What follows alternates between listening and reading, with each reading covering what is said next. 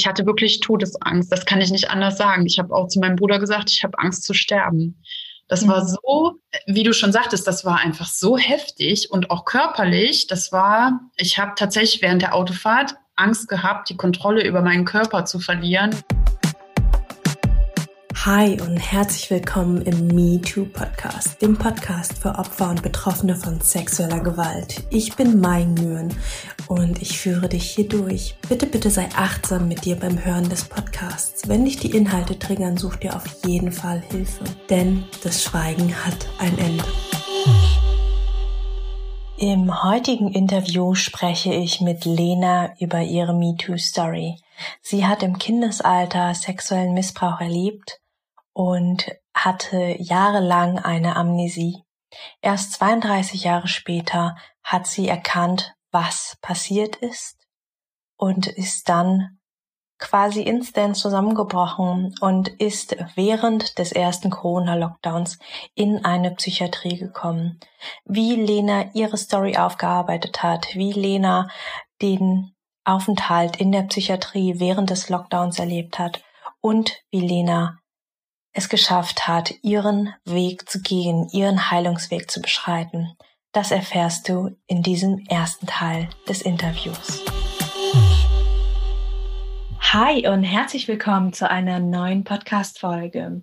Ich habe heute wieder einen Interviewgast bei mir, nämlich die liebe Lena. Wir sprechen heute über Lenas Me Too Story, wie sie bei ihr aufgebrochen quasi ist und ähm, ja, wie Lena damit umgegangen ist. Hallo Lena, schön, dass du da bist. Hallo Mai, ich freue mich. Danke für die Einladung. Sehr, sehr gerne. Lena, ähm, Magst du dich einfach mal vorstellen, äh, in dem Rahmen, der für dich passt? Also auch hier nochmal für alle, die zuhören. Lena ist nicht ihr echter Name und äh, der Name ist auch vollkommen egal. Ähm, also wir haben hier eine Anonymisierung gewählt, aber Lenas Geschichte, die ist wahr. Das ist das, was Lena erlebt hat. Ja, ähm, gerne, ja. Ich bin ähm, 39 Jahre alt und alleinerziehende Mama. Ich habe ein Kind, das jetzt drei Jahre alt ist und ähm, ich bin im Alter von sechs Jahren sexuell missbraucht worden. Das war ein einmaliger sexueller Missbrauch. Ähm, in einem Skiurlaub und ähm, diese Erkenntnis hatte ich erst dieses Jahr nach 32 Jahren. Wow.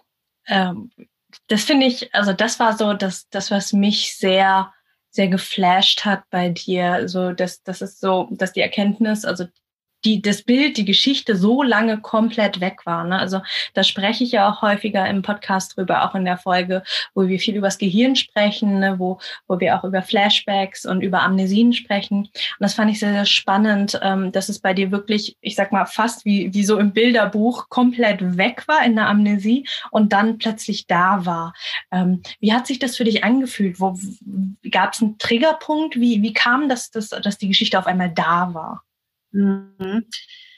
Ja, also ähm, es gab verschiedene Auslöser. Zum einen war das halt mein Kind, weil ich da schon immer sehr einen sehr großen Beschützerinstinkt hatte und umso älter mein Kind jetzt wurde, umso mehr hatte ich Angst, dass sich jemand äh, an meinem Kind vergehen könnte und diese Angst wurde halt immer, immer größer und war halt teilweise auch wirklich übertrieben. Ähm, das heißt, ich habe meinen eigenen Missbrauch auf mein Kind projiziert. Ich habe überhaupt nicht gesehen, dass das immer ist, was mit mir zu tun hat. Und zum anderen ähm, war ich schon in Therapie, also in der Gesprächstherapie ungefähr ein Jahr lang, ähm, wegen der Trennung von dem Vater von meinem Kind. Und ähm, ja, da ging es halt hauptsächlich um die Trennung und sowas. Und in der letzten Therapiestunde, bevor das Trauma bei mir ausgebrochen ist, habe ich mit der Therapeutin das erste Mal ähm, ja über über eine Grenzüberschreitung im körperlichen Bereich gesprochen. Mhm. Ähm, das war jetzt nicht der Missbrauch, sondern halt was anderes, was jetzt nicht so gravierend war. Aber ja, dann kam ich von der Therapiestunde nach Hause, habe die, habe ganz normal Wäsche zusammengefaltet und dann hatte ich den ersten Flashback. Wow. Ja. Und das heißt, ja. erst durch den Flashback, äh, den du beim Wäschefalten bekommen hast, ist dir klar geworden, dass du selber Missbrauch erlebt hast und dass da wahrscheinlich die Angst um dein Kind herkommt. Ähm, bei dem Flashback ist es mir noch nicht klar geworden. Ah. Ich habe halt in diesem Flashback habe ich halt urplötzlich an diesen Skiurlaub im Januar 1988 gedacht mhm. Und habe mich aber sofort gefragt, wieso kommt da jetzt so ein Gedankenblitz daran? Also ich konnte das überhaupt nicht einordnen und dachte so, hä, wieso denke ich jetzt an diesen Skiurlaub? Und mhm. habe mich einfach mehr so ein bisschen gewundert. Mhm. Und ähm, habe selber nicht gemerkt, dass ich aber schon total, dass diese Lawine quasi schon losgerollt ist. Also ich war halt sehr unruhig und war sehr überdreht und mir ist das dann, der Missbrauch ist mir dann einen Tag später auf der Arbeit klar geworden im Büro. Mhm. Und ähm, ja, da bin ich dann komplett zusammengebrochen. Also das war wirklich heftig. Mhm. Das heißt, auf der Arbeit hattest du dann erst ähm, Bilder von dem Erlebten, also von dem Missbrauch im, im Kopf? Wie, wie, also äh, nimm uns mal so ein bisschen mit, wenn das für dich stimmig ist. Ne? Also nur so weit, wie es für dich stimmig und passend ist, du darüber erzählen kannst. Ähm, ich finde es immer ganz spannend, also gerade für alle, die zuhören, ähm, dass sie mal ähm, ja, einerseits, dass sie sich nicht alleine fühlen, ja, weil das ist das, was ich äh, oft erlebe, dass die denken, oh, mit mir stimmt was nicht und ah, das, das passiert nur mir so, ja, ähm, dass du, soweit es für dich möglich ist, ähm, ein bisschen einfach erzählst, wie, wie hast du dich dabei gefühlt, was ist genau da gekommen, ähm, äh, ja, genau, ich lasse es mal dabei, bevor ich weiterrede.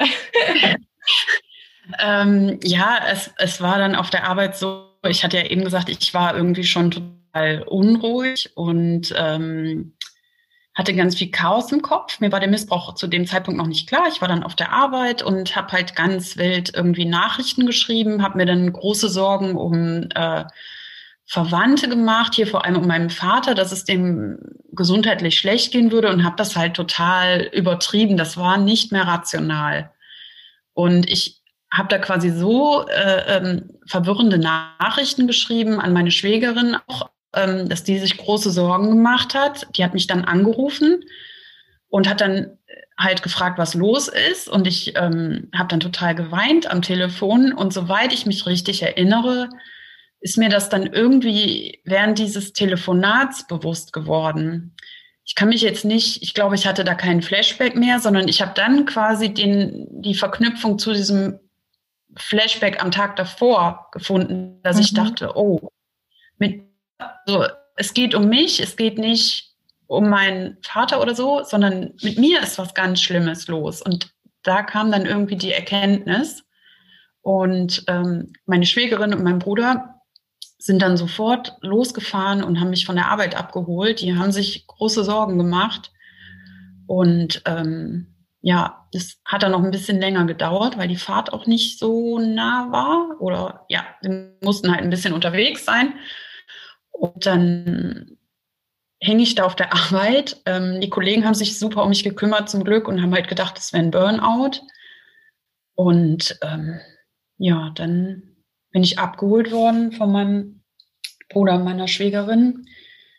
Dann mussten wir ja irgendwann mein Kind vom Kindergarten abholen. Und ich war halt die ganze Zeit total, ja, ich weiß gar nicht, wie ich das nennen soll. Also unruhig reicht fast nicht aus, um das, zu, um meinen Zustand zu beschreiben. Also ja, es war halt mit einem frischen Trauma und ich konnte es aber noch gar nicht richtig einordnen. Ich hatte noch gar nicht begriffen, dass das ein Trauma ist mhm. und wusste auch gar nicht so, stimmt das jetzt oder bilde ich mir das ein und was passiert hier gerade? Wir haben dann, wie gesagt, mein Kind abgeholt von der Kita, sind dann ähm, zu einer Psychiatrie gefahren. Mhm und ähm, sind dann nicht drangekommen. Ich habe da, glaube ich, fünf Stunden, naja, drei Stunden werden sicher gewesen sein, musste ich dann da warten, mhm. habe keinen Arzt zu Gesicht bekommen, weil sie gesagt haben, es wäre so viel los und es hätte jetzt gerade kein Arzt Zeit. Ich war zu dem Zeitpunkt äußerlich noch ziemlich gefasst und ähm, vielleicht haben die deshalb das nicht als so akut eingestuft. Ende vom Lied war dann, dass wir entschieden haben, äh, mein Kind erstmal zum Papa zu bringen und ähm, dass ich dann noch eine Nacht übernachte bei meinem Bruder und meiner Schwägerin. Und sobald mein Kind sozusagen in Sicherheit war und nicht mehr bei mir war, ähm, ja, bin ich halt stündlich mehr zusammengebrochen und mhm. ich dekompensiert. Also ich bin dann auch noch eingeschlafen, also habe auch ein paar Stunden geschlafen, bin dann nachts durch einen Albtraum wach geworden oder auch durch ein Flashback. Ähm, das war dann nicht von dem Missbrauch, sondern da wurde mir eine Vergewaltigung durch einen Ex-Freund bewusst. Und ähm, ja, und umso näher es dann rückte, dass wir halt zu einem anderen Krankenhaus, zu einer anderen Psychiatrie fahren, umso steiler ging es mit mir bergab. Also ich konnte am Ende im Haus meines Bruders nicht mehr alleine die Treppen runtergehen. Ich musste gestützt werden von meiner Schwägerin und mich an der anderen Seite am Treppengeländer festhalten. Ich konnte nicht mehr aus eigener Kraft zum Auto gehen. Ich habe darauf bestanden, dass mein Bruder hinten neben mir sitzt und die ganze Zeit meine Hand festhält. Ich hatte am Abend vorher, als ich die Krankenhaustasche gepackt hatte, instinktiv Fotoalben eingepackt und auch meinen alten Teddy aus der Kindheit. Hm. Und bei einem von den Fotoalben, das ist auch so ein Kindheitsfotoalbum, ähm, ist, war ein Foto von diesem Skiurlaub drin und halt auch ein Foto vom Täter. Mhm. Und das fand ich im Nachhinein so krass, was die Psyche mit einem macht, dann dieses Fotoalbum mit einzupacken und genauso diesen Teddy mit einzupacken, der damals mit mir in dem Skiurlaub war. Den hatte ich inzwischen meinem Kind geschenkt, natürlich. Mhm. Ich habe mir den geschnappt und ich war in dem Moment wirklich wie, dieses sechsjährige Mädchen. Der Teddy hat mich dann auf der Fahrt zum Krankenhaus ganz schlimm getriggert, weil der Teddy von dem Täter auch beschmutzt wurde. Ja, und äh, das war, das war einfach nur der helle Wahnsinn. Krass. Um an der Stelle einfach mal kurz einzuhaken, ganz, ganz großer Respekt an deinen Bruder und deine Schwägerin, dass die da so schnell reagiert haben und dich da, ja, also so schnell verstanden haben, dass da jetzt eigentlich ein akuter Fall, ein Notfall ist und dass sie da so für dich da waren. Also das ist ja auch nicht selbstverständlich. Ne? Ja, ja, das, das stimmt allerdings. Also ich mhm. werde denen auch ewig dankbar sein. Ähm, was sie da geleistet haben und ähm, wie sie es trotz ihres, ähm, also sie, ich sage jetzt mal trotz ihrer Unkenntnis, weil die sich natürlich mit psychischen Zusammenbrüchen nicht auskennen, wie sie irgendwie instinktiv richtig gehandelt haben. Also die haben von, dass sie dran gedacht haben, irgendwie äh, noch Brötchen zu holen, damit wir zwischendurch mal was essen können und Wasser einzupacken, als auch dieses dieses Auffangen während der Panikattacken, was sie ja gar nicht kannten. Also ich war ja einfach nicht mehr ich selbst in dem Moment, gerade auch auf dieser Fahrt zum Krankenhaus. Ähm, die hat ungefähr eine Stunde oder anderthalb gedauert und ich hatte während dieser Fahrt zwei ganz schlimme Panikattacken. Die erste war, wie gesagt, ausgelöst durch diesen äh, Teddy, durch den Trigger. Und bei der zweiten war es halt so, dass wir in den Stau, in den Stau kamen und ich gesagt habe, ich kann jetzt nicht länger warten, ich brauche jetzt Hilfe und ich wollte auf der Autobahn aus dem Auto steigen. Mhm. Wow. Ja. Krass.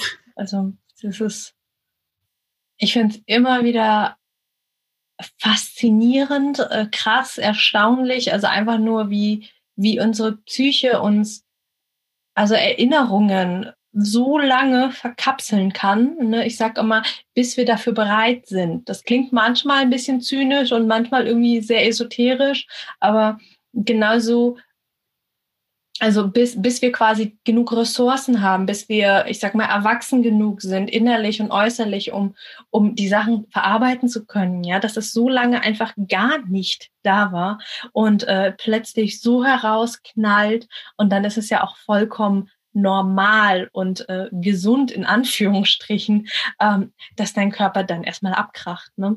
Und dass mhm. man dann eben ja auf der Autobahn aussteigen will, so, hä, was? ja, ja, also ich habe auch Respekt vor meinem Körper und äh, vor meiner Psyche, wie es irgendwie, äh, also ich, ich hatte wirklich Todesangst. Das kann ich nicht anders sagen. Ich habe auch zu meinem Bruder gesagt, ich habe Angst zu sterben.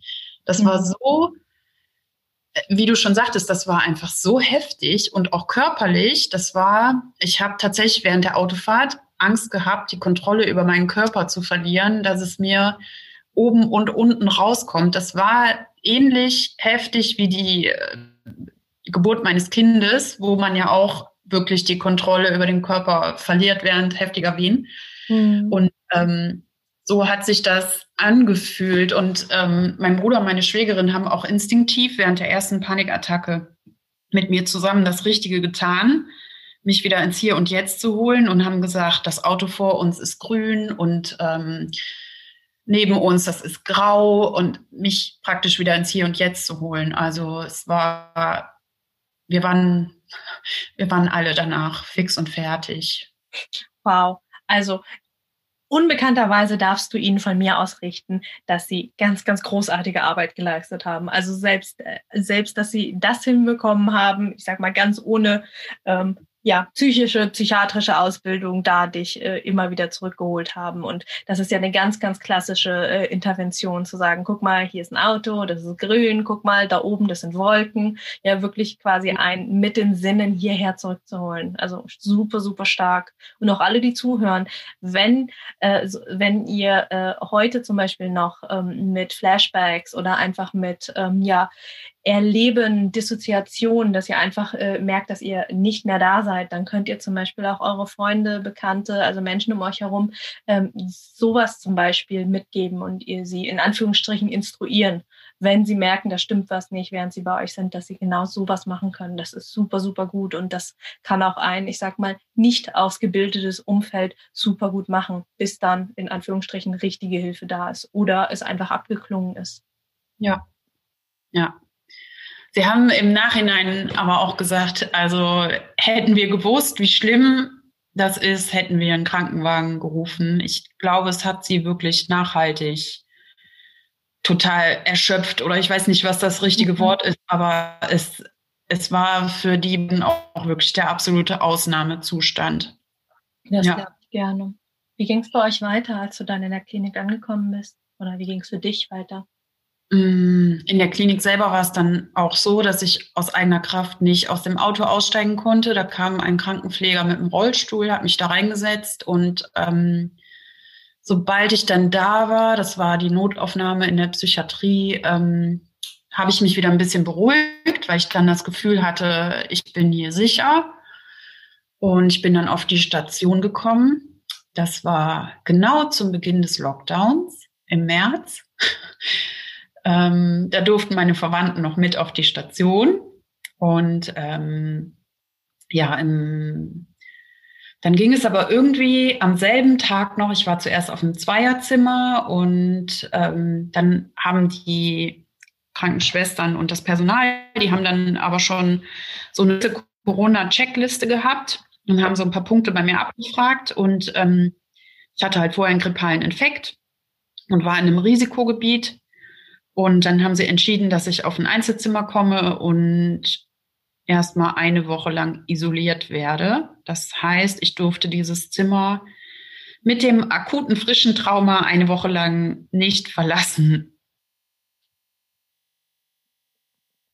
Okay. äh, das finde ich so, so krass. Also, ähm, ich meine, wir, wir haben das ja schon im Vorgespräch gehabt, aber es ist so, für mich, also das, das ist so, ja, du merkst, ähm, das, oder ihr merkt, da, da fehlen mir auch immer noch die Worte, auch wenn ich sonst relativ eloquent bin. Aber es ist einfach, äh, du hattest ein super frisches Trauma, aber äh, schrecklich und es war Lockdown und ähm, dann saßt du quasi eine Woche komplett alleine auf deinem Zimmer. Also in meiner Welt müsste es doch Möglichkeiten geben, keine Ahnung, dass du in ein Zimmer kommst, wo irgendwie eine Gegensprechanlage ist oder wo man mit dir telefoniert, wo du irgendwie wenigstens eine Notfallbetreuung bekommst. War das so oder ging das gar nicht? Teils, teils. Also ich hatte natürlich noch mein Handy, mhm. hatte aber sehr schlechten Empfang da und ähm, es war auch nicht unbedingt gut, dass ich das Handy hatte. Und dann Internetzugang habe ich mir natürlich beschafft. Mhm. Also ich hätte tatsächlich mehr Hilfe von den Profis gebraucht, anstatt alleine mit dem Handy und den sozialen Medien auf dem Zimmer eingesperrt zu sein. Mhm. Ähm, und da muss ich im Nachhinein auch sagen, ist nicht optimal gelaufen, denn die haben mir auch das Festnetztelefon nur einmal für zehn Minuten gegeben, damit ich mit meinen Eltern telefonieren konnte. Und sie hätten ja zum Beispiel auch mit der Psychotherapeutin es so machen können, dass ich mit der mal einen halbstündigen telefonischen Termin habe. Es war aber stattdessen mhm. so, ich bin halt medizinisch versorgt worden. Das heißt, ich habe natürlich ähm, erstmal ein Benzo bekommen äh, also Tavor, einige werden das kennen, ähm, was auch nötig war, das will ich überhaupt nicht abstreiten. Ich habe Beruhigungsmittel bekommen, Schlafmittel bekommen. Es waren natürlich Psychiater jeden Tag in meinem Zimmer und haben kurz mit mir besprochen, äh, gesprochen. Es kam natürlich, ich musste ja für jeden Furz, sage ich jetzt mal, klingeln, ne? weil ich ja nicht das Zimmer verlassen durfte. Mhm. Ähm, das heißt, es kamen dann ja auch äh, Krankenschwestern rein oder der Krankenpfleger und haben dir mal einen Kaffee gebracht oder sowas. Aber für mich das Schlimme war, dass ich einfach gespürt habe, die haben total Angst vor mir, weil sie davon ausgehen, dass ich Covid-19 habe. Das heißt, wir hatten jetzt die Situation, dass ich mit meinem frischen Trauma da war und wirklich total verängstigt war. Ich habe zum Beispiel ähm, das Kopfkissen und die Bettdecke von dem Bett so gedreht, dass ich praktisch mit dem Kopf äh, die Tür vom Zimmer im Blick habe. Ich hätte es nicht ertragen, diese Tür nicht im Blick zu haben. Ich habe auf einmal nachts mit meinen 38 Jahren musste ich nachts das Licht wieder anlassen. Ich hatte halt so Angst äh, und treffe dann halt auf dieses Personal, äh, was totale Angst vor mir hat. Also es war es war so eine absurde Situation. Die waren natürlich auch verunsichert, weil das mit Corona halt alles noch so frisch und neu war und sich ja praktisch auch stündlich da die Infos und äh, Regeln geändert haben. Hm. Wow, okay, also wirklich eigentlich wie im schlechten Film, ne? Du äh, eingesperrt, äh, du hast Angst vor, äh, ja, vor denen, vor allem was draußen ist. Gleichzeitig haben die Angst vor dir. Ne? Es ist irgendwie wie, wie so eine verrückte Karikatur eigentlich. Ja, ja. Also ich habe mich zwischendurch auch echt gefragt, wo die versteckte Kamera ist. das glaube ich gerne. Also äh, ja, die Leute, die das Küchenpersonal, die mir das Essen gebracht haben, die hatten die Angst in den Augen stehen. Ähm, das Putzpersonal hatte Angst und ich bin ja natürlich auch mehrmals auf Corona getestet worden, insgesamt dreimal mhm. und dachte irgendwann, Leute, negativer wird der Test nicht. Ähm, das haben die natürlich auch nicht allen weitergesagt, weil die können ja zum Beispiel Küchen, dem Küchenpersonal oder den Putzleuten nicht sagen, hier, die Patientin ist Corona negativ, sie brauchen keine Angst haben. Das sind ja Patientendaten.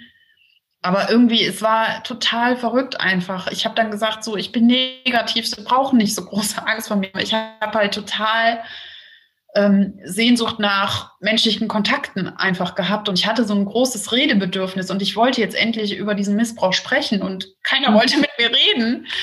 Ja, also das war einfach verrückt. Ja, total verständlich. Also auch da wieder absolutes Horrorszenario. Ne? Also auch hier, ähm, es sind, so doof es klingt, natürlich ganz, ganz viele ungünstige Sachen zusammengekommen bei dir. Also um einfach denjenigen, die zuhören, da ein bisschen die Angst zu nehmen. Ich kenne auch ganz viele positive Berichte von der Psychiatrie. Das war jetzt, ähm, gelinde gesagt, scheiße. Ja. ja.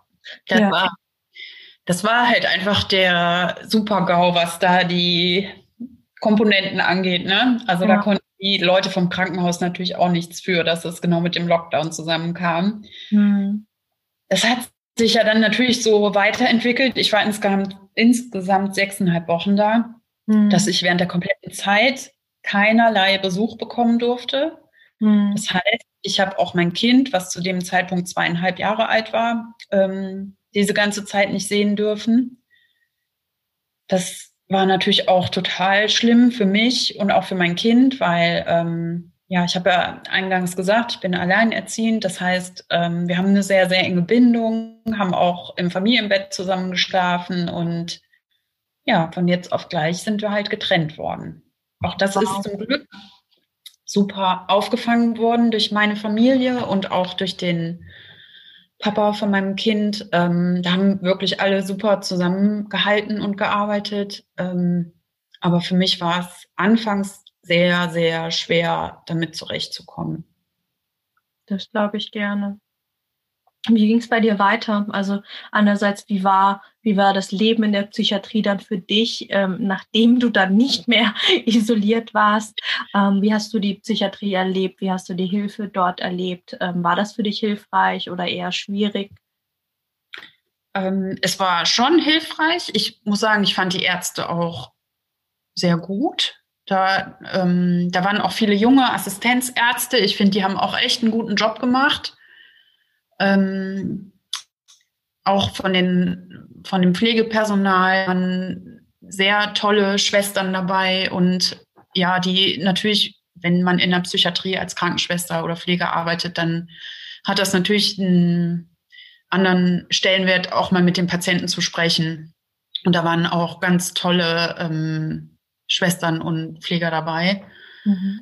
Ähm, die Medikamente haben auch gut geholfen. Es war natürlich auch wichtig, dass ich eingestellt wurde, dass ich ein bisschen runterfahren konnte, durchschlafen konnte. Ähm, Therapien liefen halt auch auf Sparflamme wegen Corona natürlich. Mhm. Ähm, aber haben dann trotzdem stattgefunden, nachdem das Krankenhaus auch ähm, ja, sich da vertraut gemacht hat mit den Regularien. Und das war auf jeden Fall sehr hilfreich und ähm, ich habe mich dann relativ schnell erholt und auch irgendwie eingegroovt da in meinem Alltag. Ähm, es war dann aber irgendwann so, ich war natürlich nur die erste Woche in einem Einzelzimmer und danach immer in, in einem Mehrbettzimmer. Irgendwann war es dann so, dass fast der Aufenthalt in der Psychiatrie für mich belastender war als mein eigentliches Trauma, weil man natürlich da auch mit ganz vielen anderen schlimmen Schicksalen konfrontiert wird und ähm, die anderen Patienten natürlich auch alle ihre Geschichte haben und ihre Trigger und ähm, ja, man einfach, sage ich mal, Menschen auf dem Raum lebt, die auch schlimme Krankheiten haben und der Umgang ist dann nicht immer der einfachste. Mhm. Also ich hatte dann auf den ersten ähm, beiden Zimmern, nee, auf dem ersten Zimmer war es erstmal so, mit der Mitpatientin habe ich mich anfangs sehr gut verstanden. Ähm, dann ist das aber gekippt und leider sehr eskaliert. Und da fühlte ich mich nicht genug unterstützt vom Personal und musste sehr dafür kämpfen, dass ich das Zimmer wechseln kann. Und ähm, auf dem zweiten Zimmer war es leider auch so. Ähm, die junge Frau, die da war, ähm, war, glaube ich, borderline erkrankt. Und ähm, also es war sehr schwierig, da konstruktiv mit ihr über Sachen zu sprechen, die man einfach, wenn man sich ein Zimmer teilt, die möglich sein müssten. Ne? Also sei es jetzt Schlafgewohnheiten oder ja, also da, das war sehr schwierig. Die war sehr emotional und ich konnte nicht konstruktiv mit ihr Sachen besprechen. Und auf dem dritten Zimmer mit der dritten Mitpatientin ähm, hat es dann aber gut geklappt und insofern war das dann auch in Ordnung. Aber was mich zwischendurch einfach sehr fertig gemacht hat, waren auch so die Geschichten der anderen Patienten. Also ich habe da Schicksale gesehen, die mich sehr betroffen gemacht haben. Hm. Ja. Kann ich mir gut vorstellen. Also wenn man schon mit seinem eigenen Thema so beschäftigt ist, dann auch noch mit anderen konfrontiert zu werden. Ja, also ich habe da, ich glaube, das wird mich auch ein Stück weit demütig machen oder hat es schon gemacht, weil ich einfach gesehen habe, es gibt so viel Leid auf der Welt und es gibt so schlimme äh, Geschichten und Krankheiten ja, dass es einfach wichtig ist, dass man zusammenhält und versucht irgendwie miteinander auszukommen. Also ich, ja, da war ein junger Mann zum Beispiel, der hatte ganz schlimme Brandverletzungen, der hatte sich vor ich weiß nicht, ein, zwei Jahren oder ich weiß nicht, wie lange es her war, der hatte zum Beispiel versucht, sich ähm, selber anzuzünden. Mhm. Der wollte sich so umbringen. Und da war ein anderer, auch sehr junger Mann, der hat ähm, sich das Leben nehmen wollen, indem er sich selber versucht hat, die Kehle durchzuschneiden. Und ähm, es waren Leute da, die von der Straße kamen, die auch vorher, also obdachlos waren, die vorher ein ganz geregeltes Leben, so wie du und ich, eine Wohnung, einen Job und erfolgreich im Job und die einfach auch durch Umstände so abgerutscht sind oder so einfach äh, keine Lebenskraft mehr hatten, da war zum Beispiel eine Frau, die wirklich auch vorher ein tolles Leben hatte und, ähm, glaube ich, auch im Ausland gelebt hat und wo es genug Geld gab. Und die ist halt durch verschiedene Umstände auch äh, in die Obdachlosigkeit geraten. Und bei ihr war es so, dass die ähm, ihr den Kopf rasieren mussten, weil die ihre Haare waren mit der mit ihrer Cappy verwachsen. Wow. Ja, und ja, das war einfach, es hat mich alles so erschüttert, mhm. was es für Schicksale gibt. Und ich hatte dann irgendwann das Gefühl, dass ich eigentlich mit meiner Geschichte fast noch das einfachste Schicksal habe.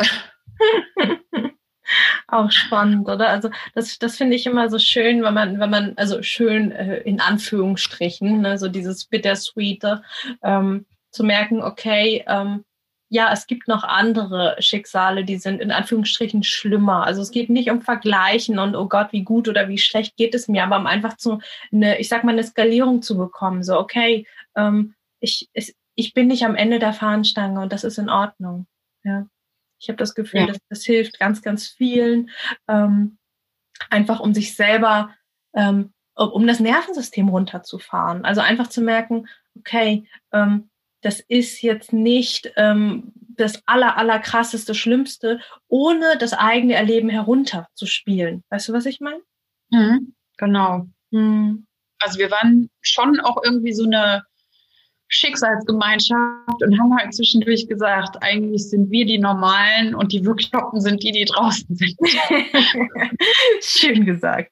Weil, äh, weil es ja oft so ist, dass es viele Leute gibt, die äh, dringend eine Therapie bräuchten und es aber nicht, äh, sich nicht eingestehen. Mhm.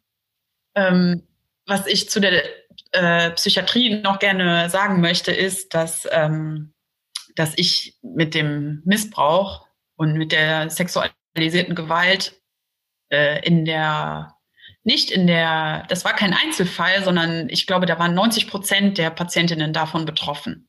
Mhm. Ja. Also fast alle weiblichen Patienten, die da waren, sind missbraucht worden. Die meisten, glaube ich, auch im familiären Kontext.